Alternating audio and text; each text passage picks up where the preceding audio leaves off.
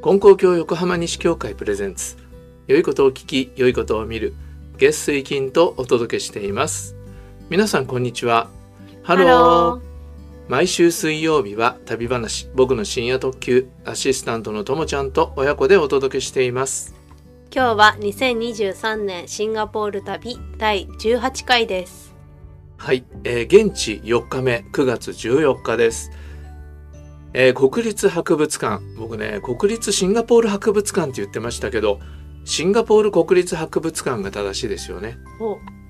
だってそうじゃないとなんか日本の国立博物館でシンガポールについての博物館みたいじゃないですか、うん、確かに。ねすいません。訂正いたします、えーもう一つ訂正するのは前回チャイナタウンの記念碑で、えー英語と中国語とマレー語と日本語とでもう一つの言語ちょっと何て言ったか忘れちゃったけどあ間違いでした、えー正しいのはタミル語ですタミル語。タミル語、えー謹んで訂正しますはい。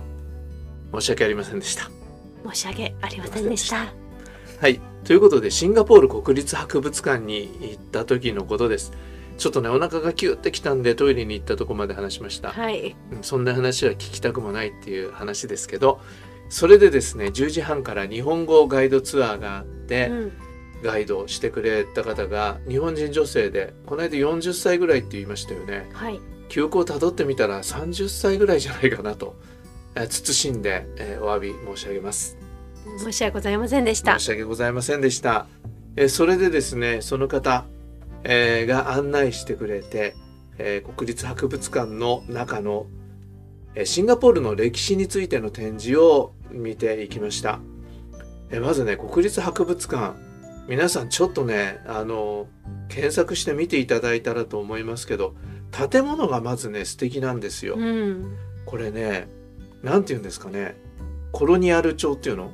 なんていうの？ちょっとわかりませんけど、えーヨーロッパのね、国会議事堂とか、うん。なんとかパレスとか、なんかそんなような感じの格調高い建物ですよね本。当ですね。これは、えビクトリア女王在位50年を記念して建てられたそうです。うん。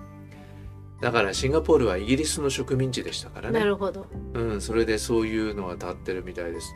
でね、この国立博物館ってもう130年以上の歴史のある古い博物館なんですね。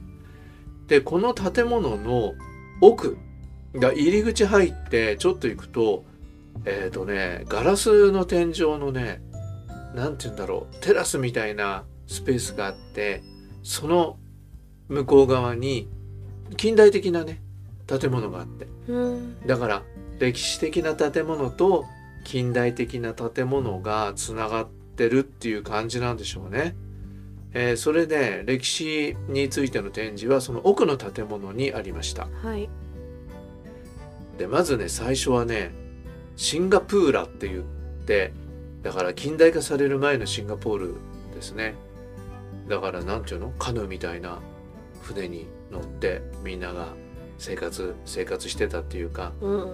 うん、そういう時代の展示からあってでその後イギリス人のラッフルズさんっていう人前にも出てきましたよねその人がやってきて、えー近代化を進めたっていうことがありましたえっ、とね、うん、そこでもうぐっとイギリスの植民地として近代化が進んでいく感じだったんでしょうねうん。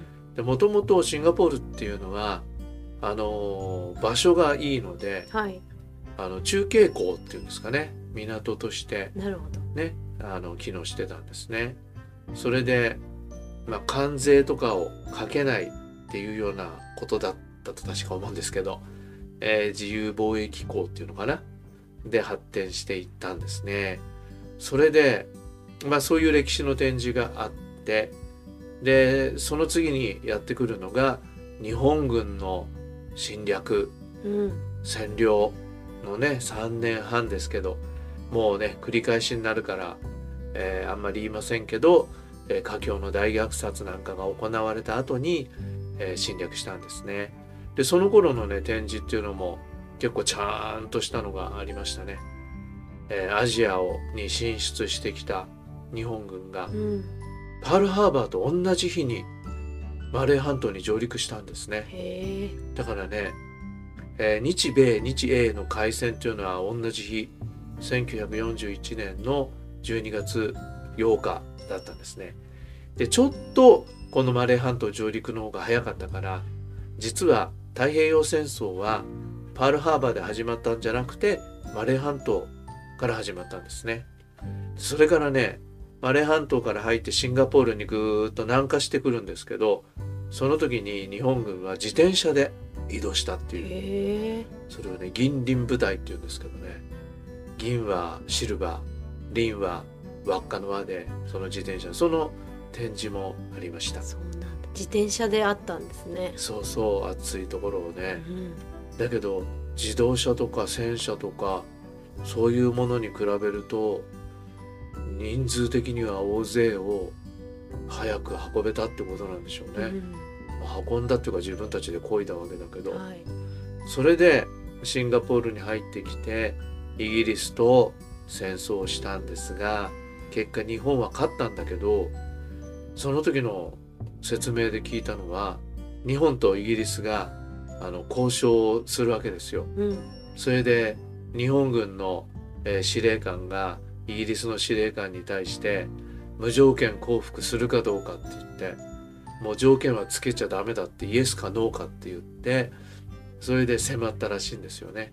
それでイギリスの方はノーというノーじゃないイエスと言って、うんえー日本が勝ったってことだったんですけどなんかその時の説明だと日本も相当やばい状況で、えーもうあと数日持つかどうかわからないような状況だったからもしあの時の交渉が決裂してたら日本は勝ったかどうかわからないっていう話でしたね。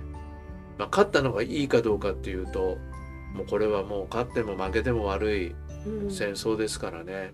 良かったかどうかって分かりませんけど。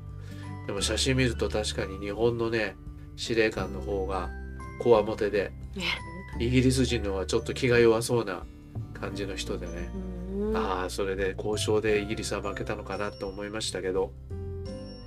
でそれから、えー日本が占領したわけですけど、まあ、結果ご存知の通り第二次世界大戦は日本が無条件降伏して負けましたよね。それでまたシンガポールはイギリスの植民地にイギリスの支配に戻ったと。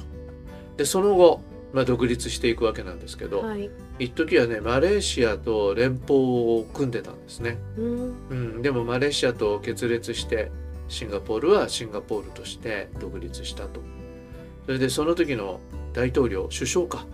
首相がリー・クワンユーって人なんですけどこの人は日本軍のあの華僑虐殺の生き残りの人なんですね。へあの反抗されてね選別されて反抗されて生き延びた人たちがいたっていう話がありましたけどリー・クワンユーさんはなんか逃げ延びたっていうか、えうんうまく外に出て生き延びたっていう人なんですけどでこの人がすごい有能な政治家だったんですね。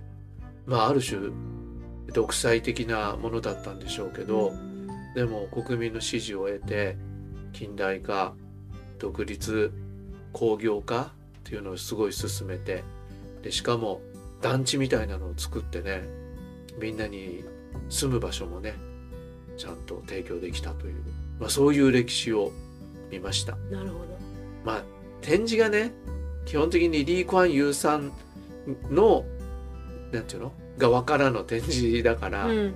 まあ、批判的な部分というのはないからちょっとそのあたりは勉強してみないと分かりませんけど、えーシンガポールの歴史をざーっと見ることができてとても勉強になりました、えーシンガポールに行かれる方はぜひね足を運んでいただいたらと思います。説明付きなのがいいですね。いいですね。それでこの間ともちゃんが「毎日あるんですか?」って質問したでしょう、今調べたら月曜から金曜までと第一土曜かな。へえそんなにちゃんと日本語でやってんだ。10時半から。すごいですね。やってますね。うん。それだけ観光客がいるんですね。いるんですね。まあ僕が行った時は参加者2人だけでしたけどね。うん。うん、まあそれだけ観光客がいるっていうこともですけどそれだけ日本人ボランティアがいるっていうことですよね。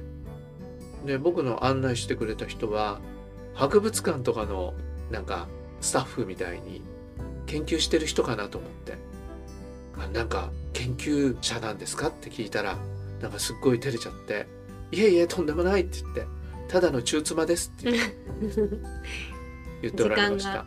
あるあるもそういうのに当てると。ね、中妻って何かなと思ったら駐在員の妻を中妻って言うんですね。うん、うん、だけどね確かに会社の転勤なんかでね、うん、家族一緒に来た人たちなんかあのまあビザのビザがどうなってるか分かんないけど本人以外家族は働けなかったりもするからね。きっとボランティアとかそういうことでいろいろ活動しておられる人はいるんだろうなと思いました。日本人と話できるのも良さそうですねそういう人たちにとっても。あそういう人たちにとってもね、うん、そういうことがあるかどうか。わかりませんが。まあ僕と話してよかったかどうかはちょっとわかりませんけどまあ無料のツアーについての情報提供はさせていただきましたから、はい、よかったかもわかりません。はい。あとね日本人墓地のお掃除なんかしてた人たちも多分ね日本人会の人たちがねしてたと思いますああいう人も永住者っていうよりは一時的にね長期滞在しているような方なのかも分かりませんね。だ結構日本人が住んでるのかもしれない。あのなんだっけ YouTuber のパーフェクトヒューマンのあっちゃん？あっちゃん？中田。敦彦？敦彦？だっけ？けどあのユニット名なんだっけユニット名。オリラジ？オリエンタルラジ？オオリエンタルラジオのあっちゃんもシンガポールじゃなかったっけ？今？違ったっけ？えー、知らない。確かね。あの YouTuber ですっごいもうね活動ができてて。でシンガポールに移住してシンガポールのどこかにおられるんじゃないかと思うんですよ。でそういう関係の人たちみたいなね。多分なんか移住する人たちのなんか税金だのなんだのっていうので多分いいんじゃないかな。へ外国人が結構移住して住んでる金持ちがね、うんうん、じゃないかと思いますけど。はい。まあそんなシンガポール国立博物館でした。はい。でここからねまたあのチャイナタウンに帰ったんです、うん、これまで午前中ですからね。おうおう。寄ってみりゃ朝活みたいなもんで。それで地下鉄の駅に向かいました。はい。ところがですね来た道を戻っていけば良いものを戻ってるつもりがどこかわからないところに。また迷子になりましたね。それでなんかのねビルに迷い込んだんだよね。うん。それでちょうどねやっぱ12時ぐらいだったのかな。あの出てくる人たちが昼ご飯にねはい。出てくる人たちだったんでしょうね。ちょっと捕まえて「すいません何々駅に行くのはどっちですかね?」って聞いたら「ああっちですよ」って教えてくれてそこからなんかそのビルのなんかエスカレーター降りてったら駅みたいな感じでしたけどねそれでチャイナタウンに戻りました。はい。それでね、えーカプセルホテルにね行きました。うん。だけどまだチェックインできチェックインの時間じゃなかったんだよね。そしたらねフロントのねおばちゃんがね「あらーよく来たわね」って言ってたうん「また会えたわね」とか言って言うわけ。うん。え？って思ってでこのおばさん誰と間違えてんだろうって思ったら「やだ私のこと忘れたの?」とか言って、えー何かと思ったらあのムスリム街のあのカプセルホテルではい。お会いしたあのフロントの方だったんですね。だから同じあ同じ系列のキューブブティックカプセルホテルっていう。であとカンポングラムと、うん。あとチャイナタウンだったんだね。それでそのおばさんと再会して「おうおうおう」っていう感じで。それでねところがねすっごい大忙しなんですよ。なんでかっていうと F1 グランプリがいよいよ。いよいよ近くなってきたんで、えーその日は月火水木曜日か。うん。木曜日だったからもうかなり人が増えてきたんだね。通りでね木金と泊まったこのホテルは値段が高かったんですけど、うんそれでもうチェックイン待ちの人たちが何人もいるっていう状況で。でしょうがないんでじゃあうんちょっとご飯食べてくるよって言ってこの辺にホーカーセンターありますかって来たらあるあるって言ってホーカーセンターが道を挟んだ反対側の建物だったんですね。でそこで食べに行きました。はい。あでももう今日はちょっと時間になったので、えーホーカーセンターで何を食べたか。それは次回のお楽しみにしたいと思います。はい。これがね中華じゃないんですよ。おー何を食べたんでしょうか、ねチャイナタウンのホーカーセンターホーカーセンターはフードコートですね。うん。うん。中華だと思うじゃないですか。違うんですね。何を食べたか皆さん1週間考えてみてください。はい。はい、えーというようなダラダラした話に今週もお付き合いくださりありがとうございました。また次回の放送でお会いしましょうさようなら。